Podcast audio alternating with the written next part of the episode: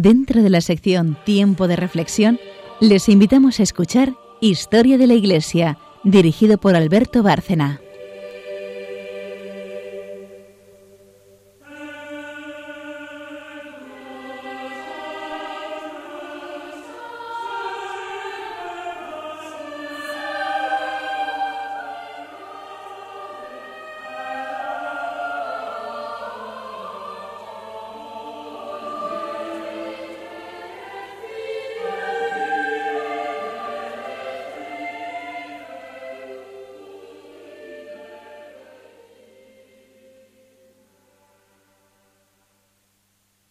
Buenas noches, oyentes de Radio María y de nuestro programa Historia de la Iglesia. Volvemos a estar los de siempre para continuar con el hilo de la historia, de la de la Iglesia concretamente. Buenas noches, María Ornedo. Buenas noches a todos. Charo Gutiérrez, buenas noches. Buenas noches. Carmen Tour de Montis, buenas, noches. Buenas noches. Lo dejamos el último día en un momento realmente interesante y todos los de la historia lo son y los de la historia de la Iglesia especialmente pero estamos tocando desde hace ya algunos programas un tema clave como es el paso de la edad moderna a la contemporánea, llena de incertidumbres eh, en el sentido espiritual que nos eh, alcanzan hoy. Eh, quiero decir, esa, esa falta de seguridad en los valores, en los principios, en lo que antes se daba por hecho y que ya apenas es defendible.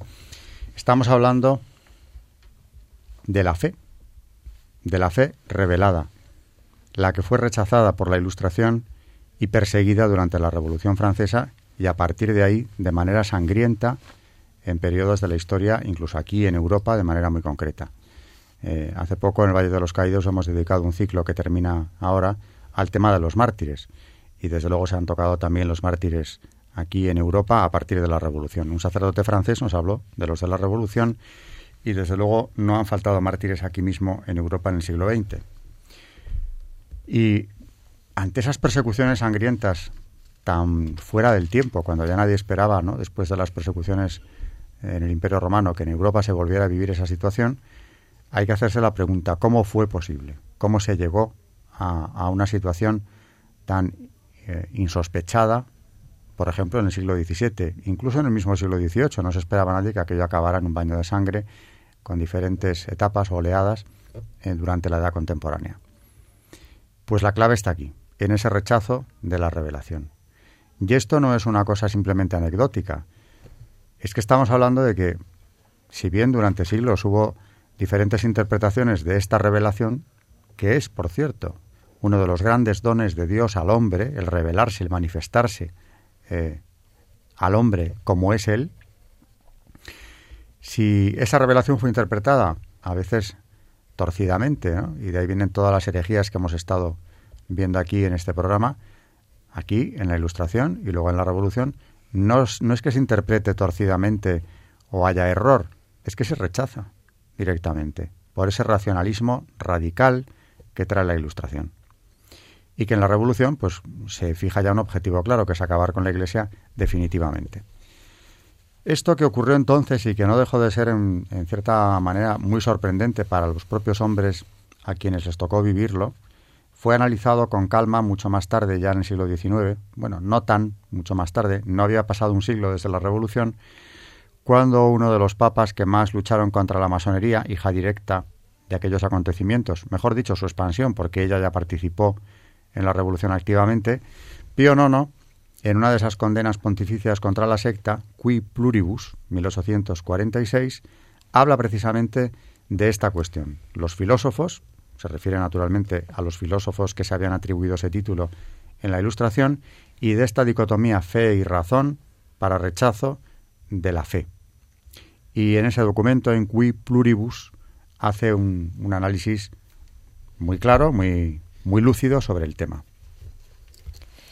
Y dice así, porque sabéis, venerables hermanos, que estos enemigos del hombre cristiano, arrebatados de un ímpetu ciego de alocada impiedad, llegan en su temeridad hasta enseñar en público, sin sentir vergüenza, con, audacia inaudita, abriendo su boca y blasfemando contra Dios, que son cuentos inventados por los hombres, los misterios de nuestra religión sacrosanta, que la Iglesia va contra el bienestar de la sociedad humana y que aún se atreven a insultar al mismo Cristo y Señor. Y para reírse con mayor facilidad de los pueblos, engañar a los incautos y arrastrarlos con ellos al error, imaginando estar ellos solos en el secreto de la prosperidad, se arrogan el nombre de filósofos, como si la filosofía, puesta para investigar la verdad natural, debiera rechazar todo lo que el supremo y clementísimo autor de la naturaleza, Dios, se dignó por singular beneficio y misericordia manifestar a los hombres para que consigan la verdadera felicidad. En cuanto a razón y fe, dice así de allí que, con torcido y falaz argumento, se esfuercen en proclamar la fuerza y excelencia de la razón humana, elevándola por encima de la fe de Cristo, y vociferan con audacia que la fe se opone a la razón humana. Nada tan insensato ni tan impío, ni tan opuesto a la misma razón, pudieron llegar a pensar, porque aun cuando la fe está sobre la razón, no hay entre ellas oposición ni desacuerdo alguno, por cuanto ambas proceden de la misma fuente de la verdad eterna e inmutable, Dios óptimo y máximo, de tal manera se prestan mutua ayuda que la recta razón demuestra, confirma y defiende las verdades de la fe. Y la fe libra de errores a la razón, y la ilustra, la confirma y perfecciona con el conocimiento de las verdades divinas. Carmen acaba de poner voz a las palabras de Pío IX en un tema que es clave dejar eh, esclarecido para, definitivamente. Para quien no lo sepa, es de fe, de fe dentro de la Iglesia Católica, que fe y razón no pueden oponerse, es imposible y de hecho, aunque aparentemente se quiera presentar de ese modo, no resiste esta, esta, este rechazo, esta oposición no resiste un análisis eh, medianamente lúcido. No hay tal oposición, sino muy al contrario, como dice Pío no, es al revés, porque fe y razón tienen una misma fuente, vienen de la verdad suprema, vienen de Dios. Así que eh, esta lucha contra la fe revelada, que es una lucha contra la Iglesia, eh, con ese ánimo de hacerla desaparecer de sobre la faz de la tierra, se prolongó a partir de la Revolución Francesa con periodos álgidos durante toda la edad contemporánea. Esas son las persecuciones, los momentos más visibles de esta persecución, son las persecuciones sangrientas que sufren los católicos a lo largo de, estos siglos en la propia Europa. Eh, Carmen nos ha leído ahora un texto de 1846 de Pío IX, eh, un papa que fue especialmente odiado de las sectas, concretamente de la masónica. Pasan unos años, casi 40 años más tarde, 1884, y León XIII, en ese documento que ya hemos citado aquí alguna vez, en su Humanum Genus, eh, la encíclica más completa eh, en cuanto a las condenas contra la masonería, vuelve a retomar en ese documento León XIII la misma argumentación y vuelve a explicar una vez más dónde está el mal, cuál es el problema eh, de dónde viene esa persecución, que es una de las causas de que el Papa condene nuevamente a la masonería, o mejor dicho, confirme las condenas anteriores. No puede el árbol no puede el árbol bueno dar malos frutos, ni ni, ni el árbol malo dar buenos frutos. Y los frutos de la secta masónica son, además de dañosos, muy amargos, porque de los certísimos indicios antes mencionados resulta claro el último y principal de sus intentos, a saber, destruir hasta los fundamentos todo el orden religioso y civil establecido por el cristianismo y levantar a su manera otro nuevo, con fundamentos y leyes sacadas de las entrañas del naturalismo. Eh, otra idea clave. Se trataba de destruir esa religión como base de una sociedad que lo había sido desde sus orígenes para imponer con otra religión nueva, la suya, una sociedad, un modelo de sociedad completamente diferente. Eh, sigue León XIII hablando del racionalismo que se opone a la Iglesia en esta condena contra la masonería, ya habla también de naturalismo. Cuando el Papa utiliza este término aquí se está refiriendo al racionalismo radical, porque también entonces hablaba de naturalismo como tal cosa. Y sobre el naturalismo dice el Santo Pontífice. Ahora bien, es principio capital de los que siguen el naturalismo, como lo declara su mismo nombre, que la naturaleza y razón humana ha de ser en todo maestra y soberana absoluta, y sentado esto descuidan los deberes con Dios o tienen de ellos conceptos vagos y erróneos. Niegan en efecto toda divina revelación, no admiten dogma religioso ni verdad alguna que la razón humana no pueda comprender, ni maestro a quien precisamente deba creerse por la autoridad de su oficio, y como en verdad es oficio propio de la Iglesia Católica y que a ella solo pertenece el guardar enteramente y defender en su incorrupta pureza el depósito de las doctrinas reveladas por Dios, la autoridad del magisterio y los demás medios sobrenaturales para la salvación, de aquí el haberse vuelto contra ella toda la saña y el ahínco todo de estos enemigos.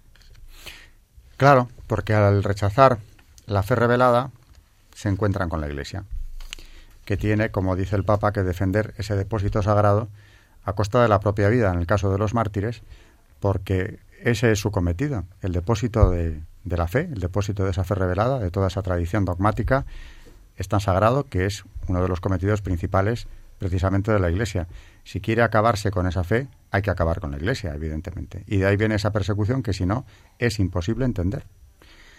Bueno, esta es la cuestión que yo dejo aquí planteada para el programa de hoy y que quizá nos dure más tiempo porque Estamos tocando un tema que es de fe, parece filosófico y no lo es.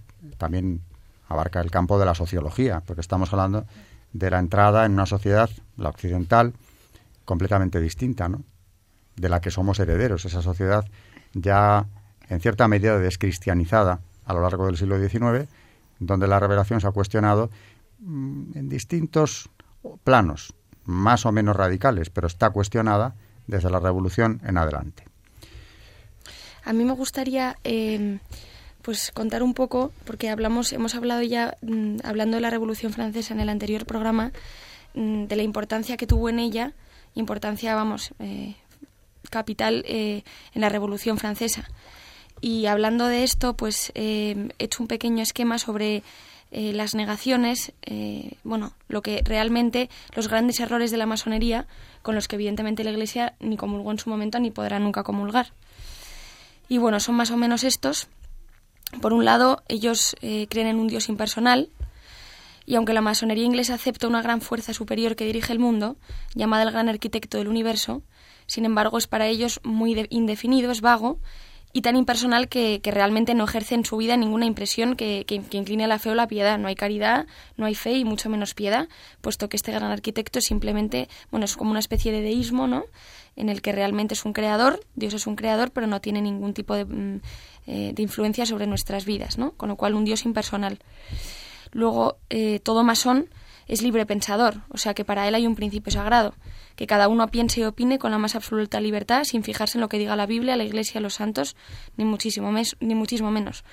Y de hecho por eso consideran a la Iglesia y a la Biblia y a la doctrina de los santos como una superstición, ¿no? Aunque realmente luego no es tan así, pero desde luego en sus estatutos es como ella, ellos lo, lo condenan, ¿no? Una especie de tiranía, ¿no? Y como realmente un poco herencia también de esta ilustración, de lo que decía Voltaire de la Iglesia opresora, ¿no? Luego, por otro lado, eh, claro, la masonería exige una tolerancia total. Es decir, nadie tiene derecho. Estamos hablando siempre de lo que ellos eh, dicen, ¿eh? como, masones. Luego, evidentemente, hay mucho más secretismo dentro de todos estos, de estos estatutos, pero hablando simplemente de lo que dicen ellos, ya vemos que es completamente incompatible. Con lo cual, como decimos, exige tolerancia total, o sea que nadie tiene derecho a prohibir nada y, mucho menos a imponer leyes de moral, ¿no? Y, y, es famoso un lema suyo que es dejar hacer, dejar pasar, ¿no? Luego, evidentemente, tienen una libertad absoluta de culto, y libertad total de conciencia, entendidas en el sentido de que cada uno honre a Dios como se le antoje y no como evidentemente enseña la Iglesia. Para cada uno es bueno lo que él cree, ya vemos aquí totalmente el relativismo, ¿no? Y, es malo solamente lo que uno piensa que es malo, pues el, el, subjetivismo, relativismo, como lo queramos llamar, y heredado completamente de estos ilustrados de los que ya hemos hablado en anteriores programas. Luego exige un supuesto indiferentismo religioso, ¿no? Mantenerse neutral sin declararse a favor de ninguna religión. Así declara en sus estatutos que todas las religiones son iguales y, aunque como ya sabemos todos, aunque en todas las religiones puede haber destellos de verdad, solamente la fe en Cristo es la religión verdadera. Y luego, eh, evidentemente, neutralidad del Estado en materia religiosa, con lo cual aboga totalmente porque, porque el gobierno no debe ayudar jamás a la religión, que debe ser neutro. Y finalmente, pues exige una enseñanza laica en la que no se le dé importancia a la religión. Y como sabemos, y realmente la pequeña conclusión que podemos hacer es que el gran triunfo de esta masonería mundial ha sido imponer esta enseñanza laica en todos estos países, quitar crucifijos de escuelas y despachos gubernamentales. La herencia masónica, de hecho, sigue en vigor y realmente comienza en esta época, pero, pero desde luego muchas de sus de estos estatutos que estamos contando ahora siguen en vigor hoy en día y su influencia es enorme incluso en instituciones mundiales actualmente. Así que como vemos nace durante este periodo y vemos que desde un primer momento se opone absolutamente a la, a la, a la jerarquía eclesiástica y a todos los fundamentos de la Iglesia. De hecho, la va a considerar a la Iglesia como su mayor enemiga, desde el principio hasta hoy. Así que, pues, más o menos un pequeño resumen de, de la masonería durante este periodo. Muy bien traídos estos puntos, porque precisamente hemos empezado hablando de condenas papales de la secta masónica y Carmen nos ha hecho un resumen. Hemos concentrado o hemos centrado el problema en la masonería porque ha sido verdaderamente activa en esa lucha contra la Iglesia, lo sigue siendo y tenemos un legado que indudablemente está entre nosotros, perverso, como han dicho los papas, que es todos esos puntos que Carmen acaba de desarrollar. Y Parchelo Pera, precisamente, me apuntaba Charo ahora, y yo le he mencionado hace poco en una entrevista, lo ha dicho claramente, y es que eh, este relativismo mm, ha llevado al católico a una situación que puede ir a peor, incluso, en la cual se le niega la posibilidad de adecuarse a la sociedad creada por una legislación que es opuesta a sus principios. Es la famosa dictadura del relativismo a la que ya nos hemos referido, eh, denunciada por la Santa Sede ya en más de una ocasión, Benedicto XVI, desde luego, Juan Pablo II también. Es una dictadura. Esto es un hecho real que tenemos que ser conscientes de, de ello. Y claro, en lo que estaba diciendo Carmen, aparte de la secta masónica, en toda esa ideología que viene de la ilustración radical, incluso en Alemania, en la Alemania protestante, también fue alcanzada por este relativismo, por este rechazo a la revelación, y nace un movimiento de un cristianismo, entre comillas, razonable. Es decir, un cristianismo que rechaza el dogma y el milagro, el orden sobrenatural. Claro, despojado de esto, que primero eh, significa cuestionar, cuando no negar la omnipotencia de Dios, porque ¿qué tiene de asombroso el milagro? En el sentido de que Dios, el creador del mundo, ¿cómo no va a poder curar a un paralítico? ¿Por qué escandaliza tanto? Incluso hay muchos católicos que también, y no digo que haya que aceptar cualquier prodigio como milagroso, para eso está la Iglesia que los declara, ¿eh? y lo ha hecho en, en muchas ocasiones en santuarios como es Lourdes. Han pasado cosas o curaciones milagrosas muchísimas, y algunas están recogidas, reconocidas por la Iglesia oficialmente como auténticos milagros. Ese racionalismo del 18, de la masonería, del liberalismo decimonónico, rechaza esos fenómenos. Los encuentra algo que les interpela, que les incomoda, para lo que no tienen respuesta, no tienen explicación. Su visión de Dios, naturalmente, es incompatible con ese, con ese tipo de, de actuaciones de la, de la divinidad. Eh, ¿Algo más, Carmen? Pues, pues ya que hablamos de racionalismo, también decir que durante esta época, aunque en realidad todo viene a ser un poco parecido, y realmente es lo que se, sobre lo que se van a basar los ilustrados y luego la teoría sobre la que se va a basar la Revolución Francesa, eh, va a haber además, además de este racionalismo que luego vamos a, meternos más en el tema, también tenemos un nominalismo y un positivismo que están también en, en, boga en ese momento, ¿no? Y un poco pues contar, contar lo que, lo que son estas dos corrientes. Por un lado el nominalismo, en el que se niega la capacidad del hombre para hacer actos libres y trascendentes, con lo cual la libertad moral y responsabilidad quedan completamente anuladas y se traslada a la sociedad y al Estado. Es una especie de endiosamiento de la, de la sociedad y del Estado, ¿no?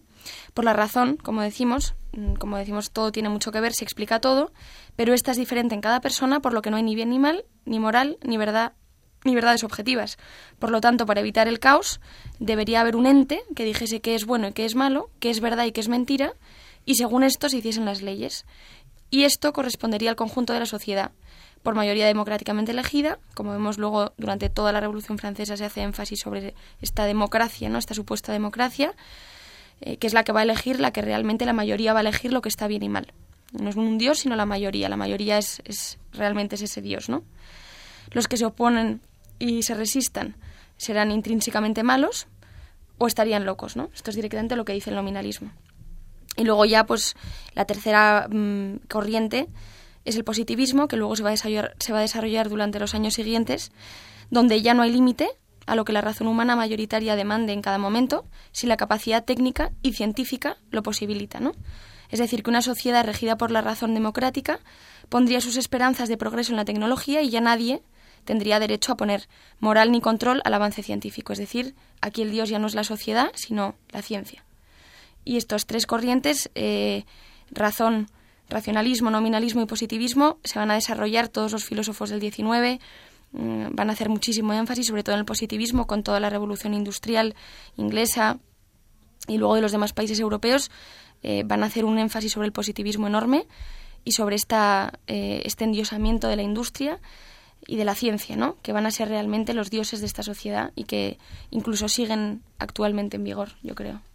Muy bien, no se puede resumir mejor, desde luego, todo el largo recorrido que venía de ese rechazo a la revelación y que va a afectar a la sociedad europea y occidental en general a lo largo del XIX, hasta llegar a esa dictadura del relativismo férreo, a esa nueva divinidad, la ciencia como divinidad, Augusto Comte, por supuesto, que sería la figura central del positivismo, y antes de él, pues todo lo que has estado diciendo. O sea, que el análisis en, menos, en, los minutos que has utilizado no se puede decir más de lo que fue el desarrollo de, de esa, iba a decir filosofía, pero sí, digamos que es un movimiento filosófico, desde luego de rechazo a la fe revelada. Así que esta es la gran cuestión del día y la que puede seguir siéndolo en otros programas. Eh, María tendrá mucho que decir, como voz del magisterio en este programa, ¿verdad? Con sus documentos, porque a mí lo que me interesa destacar es ante este ataque, ¿qué dice la Iglesia eh, sobre la revelación? Tan rechazada, tan cuestionada, tan perseguida. En programas anteriores ya hemos hablado de la revelación, pero yo creo que hay que dar, mm, hay que explicar más a fondo qué dice la Iglesia sobre la revelación y luego sobre la fe. Entonces, bueno, podemos empezar con la revelación diciendo que el hombre, antes de pronunciar su creo, respondiendo a Dios que en su bondad y sabiduría ha querido revelarse al hombre, previamente a esto el hombre ya posee mm, algún concepto de Dios dentro de sí y que obtiene nada más que con su propia inteligencia. La inteligencia del hombre, al haber sido creada por Dios, ya tiene una predisposición a aceptar esa revelación. Cuando el hombre está diciendo creo, él ya cuenta con esto. Eh, esta inteligencia, como si dijéramos, está mm, dirigida a Dios. esto nos lo tienes que desarrollar después, profundamente, porque hay muchísimo que hablar. Y digo que se nos quedará corto el programa. Seguramente de todo lo que el magisterio ha dicho sobre esto tendremos mucho que hablar. Después del Santo Cura de Ars, con el que terminará Chado segunda parte. ¿verdad? segunda, parte. Eh, Empezaremos a, bueno, María sobre todo empezará a ilustrarnos sobre lo que la Iglesia ha dicho en torno a fe y revelación.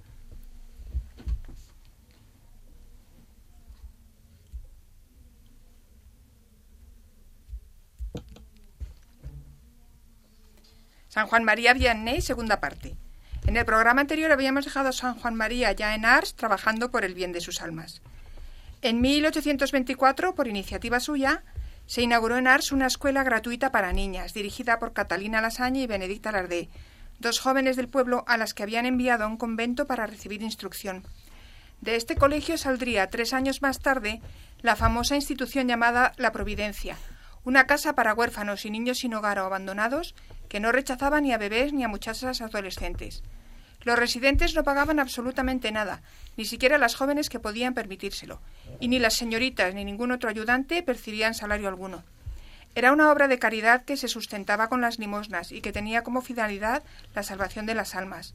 Llegó a haber sesenta personas, lo que obligaba al cura de Ars a sostener tal obra. En una ocasión encontraron el ático lleno de trigo, en circunstancias que solo pueden explicarse por un milagro. En otra, la cocinera llegó a preparar más de diez kilos de pan con muy pocos kilos de harina, gracias a los rezos de Monseñor Vianney. Estas obras y hechos ablandaron el corazón de los feligreses de la parroquia, que mejoraron su aspecto y conducta, según comentaban los forasteros. Lo que más les movía en estos cambios a mejor era la influencia personal y el ejemplo de su párroco. Nuestro párroco es un santo y debemos obedecerle. No somos mejores que los demás, pero vivimos cerca de un santo.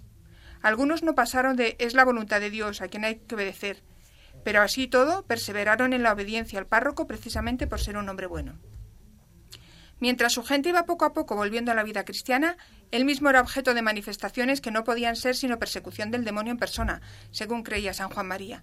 No había en la historia ningún registro de una infestación diabólica tan prolongada, variada e inconvincente. Los fenómenos iban desde ruidos y voces hasta la violencia personal y el incendio, inexplicable, de la cama del santo, y duraron más de 30 años, desde 1824, de día y de noche, en condiciones que a veces incluso podían testificar los que se hallaban junto al santo. No es exageración afirmar que el cura de Ars lo consideró todo ello como parte de su trabajo diario. Tiene usted que asustarse mucho, le dijo un día el abad. Se acostumbra uno a todo, amigo mío, le contestó. El bellaco y yo somos casi compañeros. Además de esta persecución sobrenatural, el cura de Ars sufría otros ataques que, de no ser por el estado caído de la naturaleza humana, consideraríamos contrarios a la naturaleza. Algunos sacerdotes, no muy dignos ni inteligentes, traían a colación su pobre formación académica y se hacían eco de los cotilleos, sin reconocer la santidad que saltaba a la vista.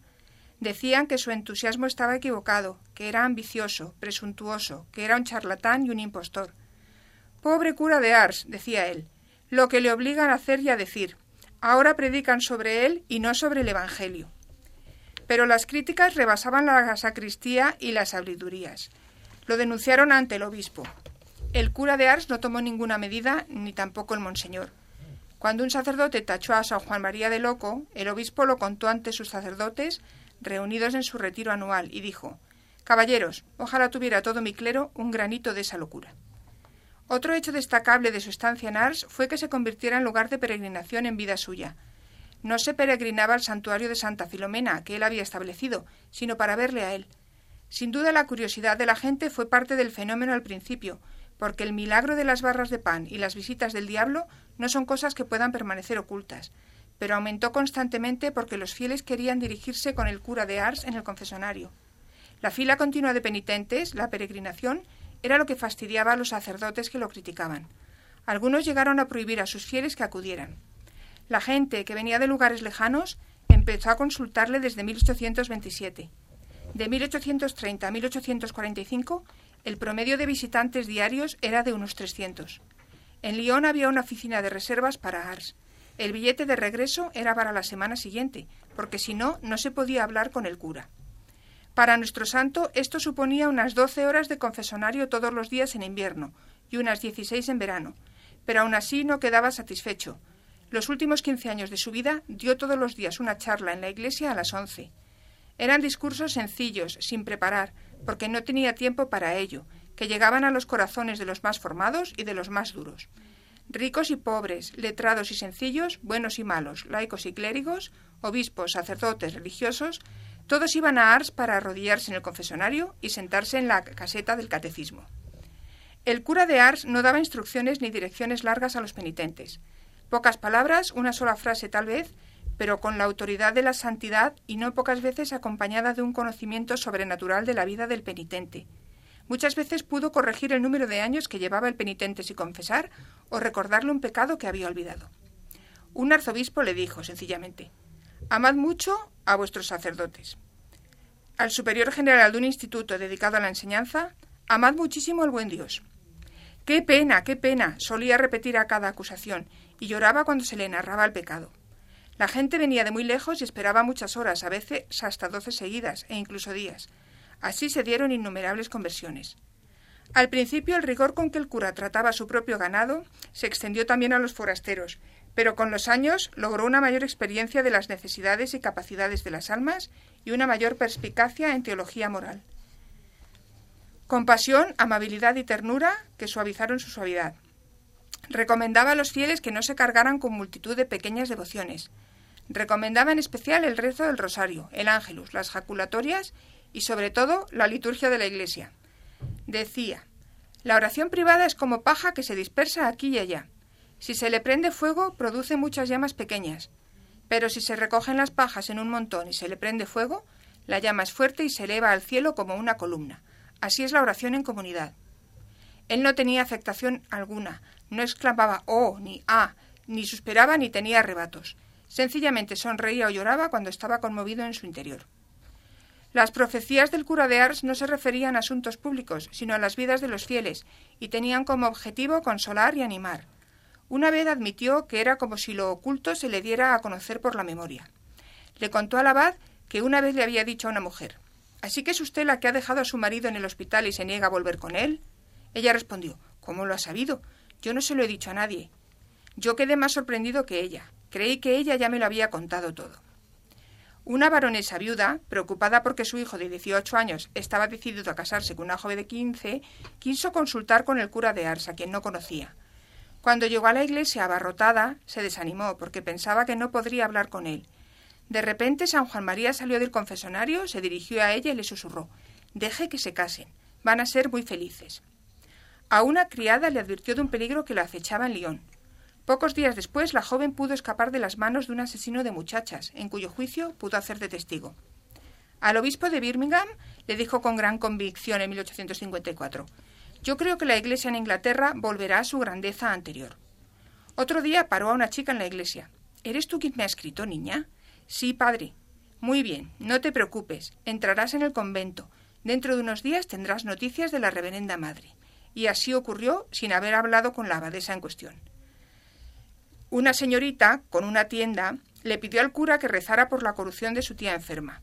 Él la mandó a su casa inmediatamente porque, mientras está usted aquí, le dijo, se están aprovechando de usted. Volvió y se encontró a su criada disponiendo de sus bienes. Y la tía se curó. Los numerosos milagros de curaciones corporales que se cuentan del cura de Ars los atribuía él a la intercesión de Santa Filomena. Lo primero que exigía a quienes se los pedían era una fe fervorosa, algo de la fe por la que él milagrosamente pudo proveer con dinero y bienes a sus obras de caridad cuando pasaban necesidad. Pero el maestro de Ars, haciéndose eco de las palabras de San Bernardo, comprendió cuál era el mayor milagro. La obra más difícil, extraordinaria y sorprendente del cura de Ars fue su propia vida. Todos los días después del Ángelus, cuando salía de la iglesia para ir a comer la comida que le traían de la Providencia, había manifestaciones de cariño, amor y respeto a su gran bondad. A veces tardaba más de veinte minutos en recorrer una distancia muy corta. Los enfermos de alma y cuerpo se arrodillaban para pedirle su bendición y plegarias. Le cogían las manos, le arrancaban trocitos de la sotana. Era una de las mortificaciones que más le costaba. Exclamaba entonces ¡Qué devoción tan mal orientada! No es de extrañar que a medida que pasaban los años, el cura de Ars anhelara cada vez más la tranquilidad y la soledad. Pero es algo más. Cada año de los cuarenta y uno que pasó en Ars los pasó en contra de su voluntad. Tuvo que luchar todo ese tiempo contra su preferencia personal, la vida de un cartujo o de un cisterciense. Dejó el pueblo tres veces, huyó, de hecho, y en 1843, tras una grave enfermedad, fue necesaria la diplomacia del obispo para lograr que volviera.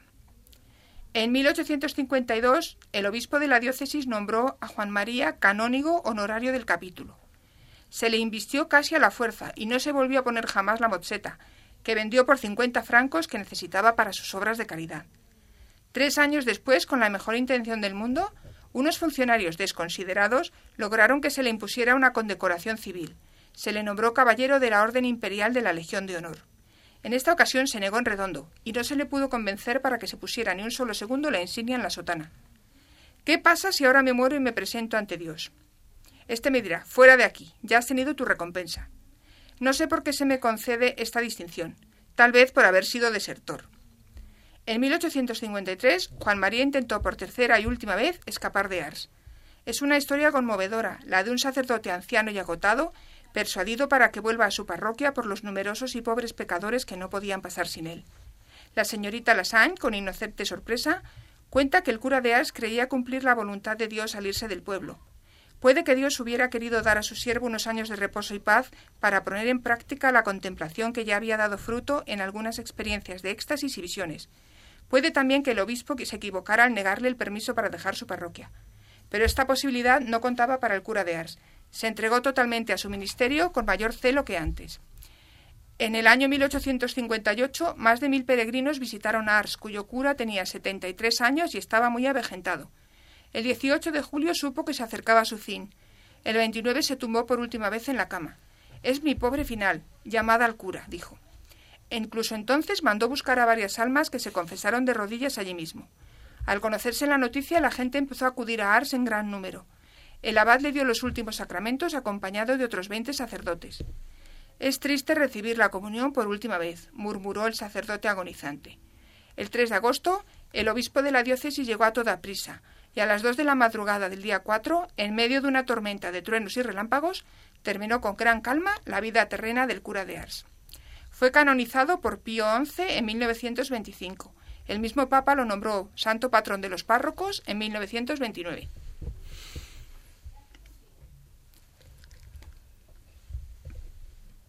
Apasionante historia la del cura de Ars que demuestra lo que un hombre solo y sin medios, cuando se pone en manos de Dios y, y se decide hacer su voluntad, lo que puede hacer, lo que puede transformar ese pueblo que lo recristianizó, se convirtió en una luz en medio de Francia a la que acudían miles de peregrinos, como nos contaba Charo, que a veces dormían en la calle esperando precisamente que les llegara el turno de poderse confesar con este sacerdote. A la entrada del pueblo, que por cierto se conserva como en vida del cura, yo recomiendo a todo el mundo que peregrine a Ars porque merece la pena, es una experiencia impresionante. Hay un monumento en, una, en un cerro, ya muy cerca del pueblo, con una escultura que representa al cura llegando allí de joven y está hablando con un niño, que es un episodio de su vida cuando llegaba al pueblo perdido en la bruma, una mañana de bruma, le pregunta al niño que por dónde se llegaba hasta, hasta Ars. El niño se lo explica y el cura le dice, tú me has enseñado el camino de Ars yo te enseñaré el camino del cielo.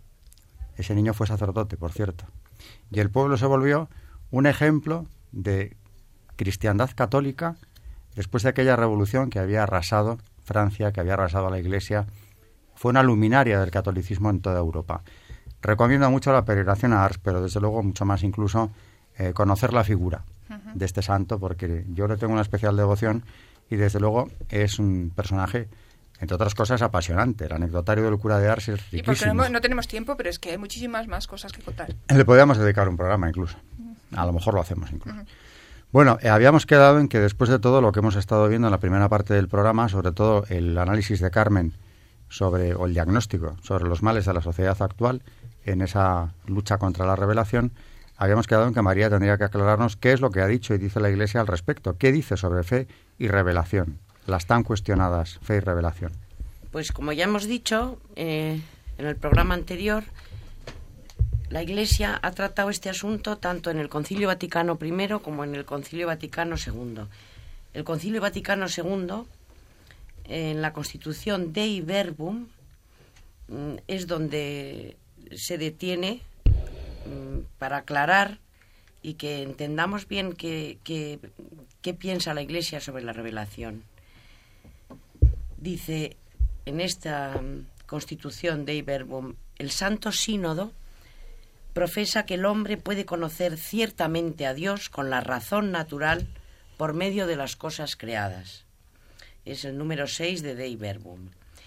El Concilio Vaticano II se remite aquí a la doctrina expuesta con amplitud en el Concilio Vaticano I, que es lo que hemos dicho antes es la misma de toda la tradición doctrinal de la Iglesia, que hunde sus raíces en la Sagrada Escritura, en el Antiguo y Nuevo Testamento.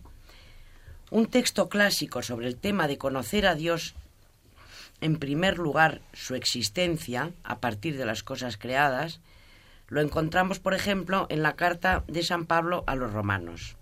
Dice así, lo cognoscible de Dios es manifiesto a ellos, pues Dios se lo manifestó, porque desde la creación del mundo, lo invisible de Dios, su eterno poder y divinidad, son conocidos mediante las obras, de manera que son inexcusables. Esto está en Romanos 1, 19, 21.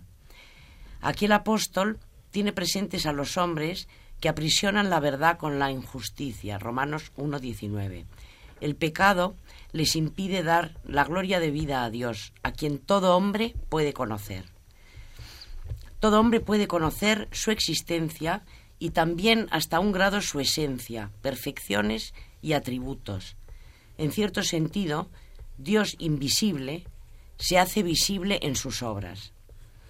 Entonces aquí hay un texto mm, en el Antiguo Testamento, que es en el libro de la sabiduría, número 13, versículos del 1 al 9, que voy a leer porque llama la atención lo que dice. Dice, son necios por naturaleza todos los hombres que han desconocido a Dios y no fueron capaces de conocer al que es a partir de los bienes visibles, ni de reconocer al artífice atendiendo a sus obras, sino que tuvieron por dioses, señores del mundo, al fuego, al viento, al aire ligero, a la bóveda estrellada, al agua impetuosa o a los astros del cielo. Sí, cautivados por su belleza, los tomaron por dioses. Sepan cuánto les aventaja su Señor, pues los creó el autor de la belleza, y si admiraron su poder y energía, deduzcan de ahí cuánto más poderoso es quien los hizo, pues por la grandeza y hermosura de las criaturas se descubre por analogía a su Creador. Sin embargo, estos merecen menor reproche, pues tal vez andan extraviados buscando a Dios y queriendo encontrarlo.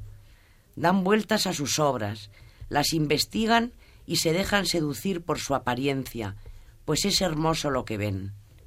Pero con todo, ni siquiera estos son excusables, porque si fueron capaces de saber tanto, ¿qué pudieron escudriñar el universo? ¿Cómo no encontraron antes a su Señor?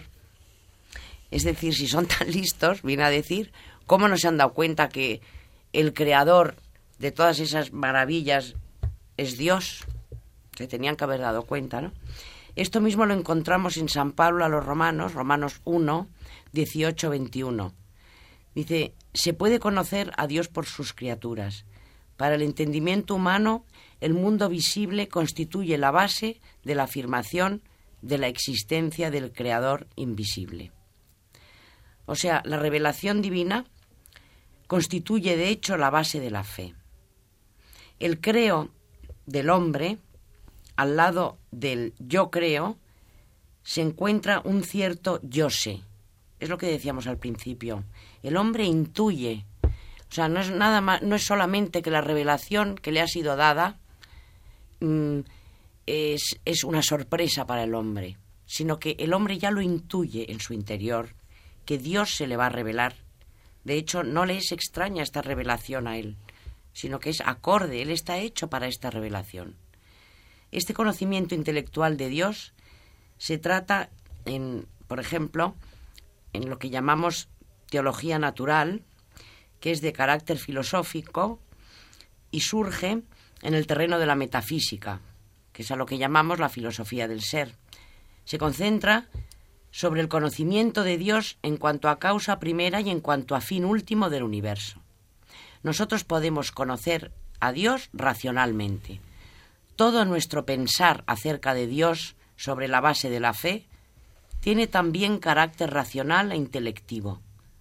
Dios no podía haberse revelado al hombre si éste no fuese capaz, por su propia naturaleza, de conocer algo verdadero a su respecto. Entonces, ¿quieres que siga con el Concilio Vaticano II o, te, o queréis decir...? Sí, algo del Vaticano II. Nos contabas antes que merecería la pena... Mm, hmm. eh, dice así, quiso Dios con su bondad y sabiduría revelarse a sí mismo y manifestar el misterio de su voluntad. Por Cristo, la palabra hecha carne y con el Espíritu Santo, pueden llegar los hombres hasta el Padre y participar de la naturaleza divina. En esta revelación, Dios invisible, movido por amor, habla a los hombres como amigos, trata con ellos para invitarlos y recibirlos en su compañía. Esto es el punto número dos de Dei Verbum dentro del Concilio Vaticano II. Según la constante doctrina de la Iglesia, expresada, como hemos dicho ya, en el Concilio Vaticano I y tomada por el Concilio Vaticano II, la razón humana posee esta capacidad y posibilidad.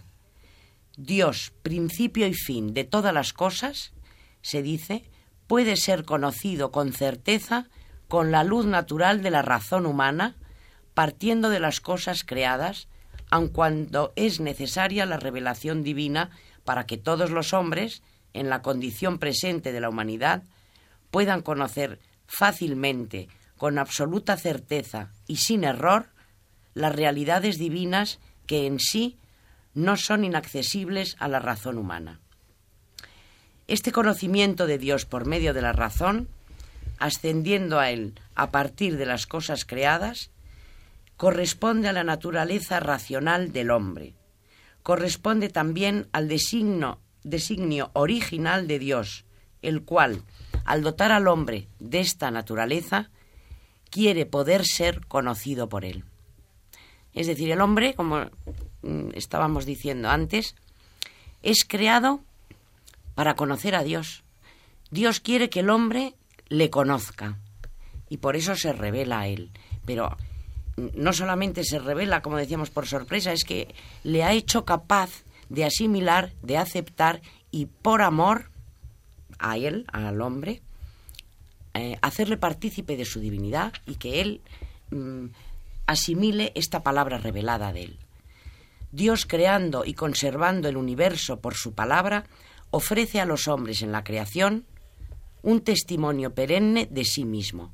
Esto está en el punto 3 del Dei Verbum.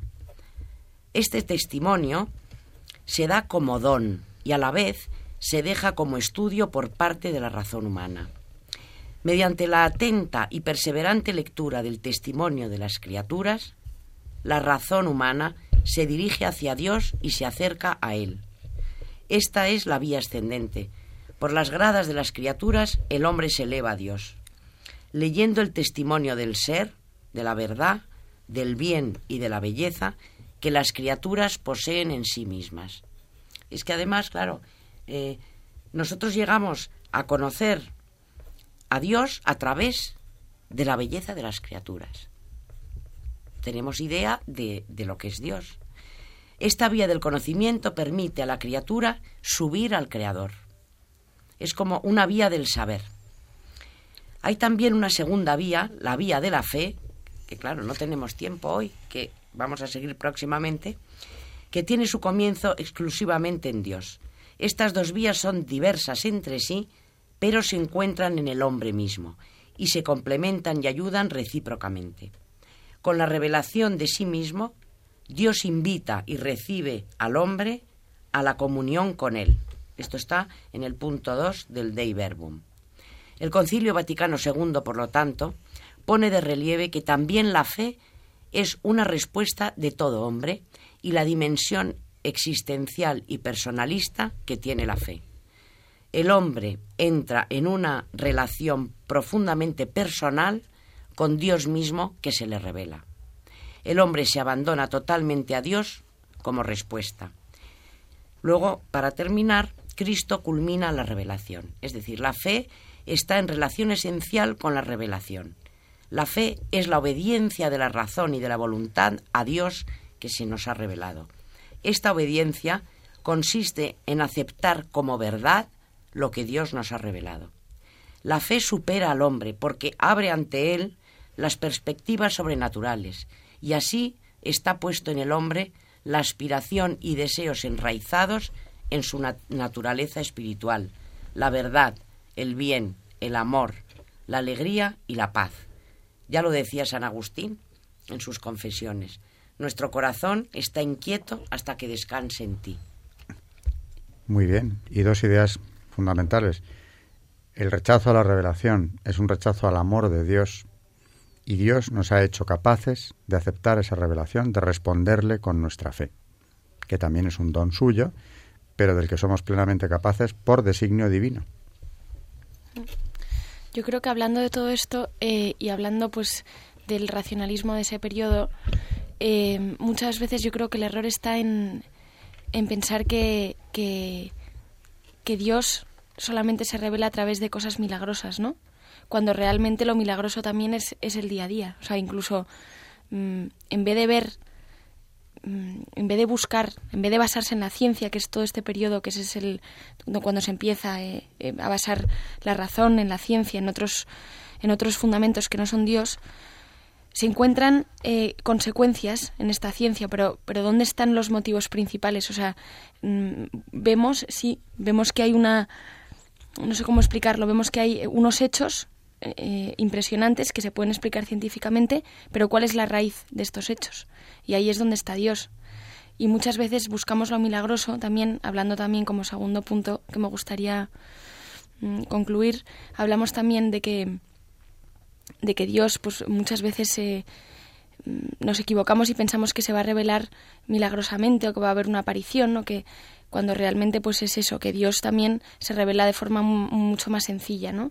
Y, lo podemos ver en cosas del día a día. O sea que yo creo que, La sencillez del Evangelio, porque es eh, la cumbre de la revelación. Ahí está ya todo eh, absolutamente consumado. En el Evangelio la revelación ha llegado a su término, a su cumplimiento total. Y es sencillo, es acercarse a Él. Yo creo que los católicos, y en esta casa de la Virgen tenemos que insistir en ello, tenemos una obligación de volvernos al Evangelio, de leerlo, nos hará además un bien enorme todos los días. Ver el Evangelio del día son muy pocos minutos, porque es que ahí está la revelación, es que Dios, el Verbo encarnado, una de sus misiones precisamente a lo que viene al mundo, aparte de la redención, por supuesto, es revelarse, es acabar de explicarle al hombre quién es Dios, cómo es Dios, qué quiere Dios, cuál es su voluntad. Eso está en el Evangelio en unas palabras sencillísimas, eh, comprensibles para cualquiera que quiera leerlas. Y de una belleza insuperable. Insuperable, desde luego. O sea que es un momento maravilloso del día si tienes ya el hábito de leer el Evangelio, esos minutos con los que podemos empezar el día o terminarlo según como tengamos el, horario, creo que es mejor por la mañana porque nos, nos inspiran para el día, ¿no? Esos minutos no debemos desperdiciarlos porque es que es Dios hablándonos día a día desde, desde el siglo primero, ¿no? Bueno, un último comentario ya para ir Cuando María nos contaba la revelación y la fe, a mí me venía mucho a la cabeza Abraham, que es nuestro padre en la fe, y ya desde entonces la sucesión ininterrumpida es que es una historia que deberíamos tener grabada en el corazón. ¿Y cómo se fió de Dios? Sí, por eso. Mm. Es que yo creo que eh, el problema de la... O sea, que cuando hablamos de que la ley natural está... es eh, es la primera gracia que tenemos porque es la ley que está impresa en nuestro corazón, que es que hasta San Pablo en la carta a los romanos, hablando de los paganos, decía que ellos, mm, siguiendo mm, la naturaleza, cumplen los preceptos de la ley. Ellos, sin tener la ley, son ley para sí mismos. O sea que los paganos no conocen la revelación específica de Dios a Israel y, sin embargo, muestran que llevan grabado en sus corazones lo que la ley prescribe. La, ley, natural, está escrita en el corazón. Ese sería el resumen que yo La ley natural, cuestionada también ahora mismo, y como dijo Benedicto XVI, convertida ya, desgraciadamente, en una peculiaridad católica. Seguiremos con el tema, porque da mucho de sí. Buenas noches, María Ornedo. Buenas noches y muchísimas gracias. Charo Gutiérrez. Hasta el próximo programa, si Dios quiere. Y Carmen Turdemontis, muy buenas noches. Buenas noches y muchas gracias. Buenas noches, oyentes de Radio María. Hasta el próximo programa de Historia de la Iglesia.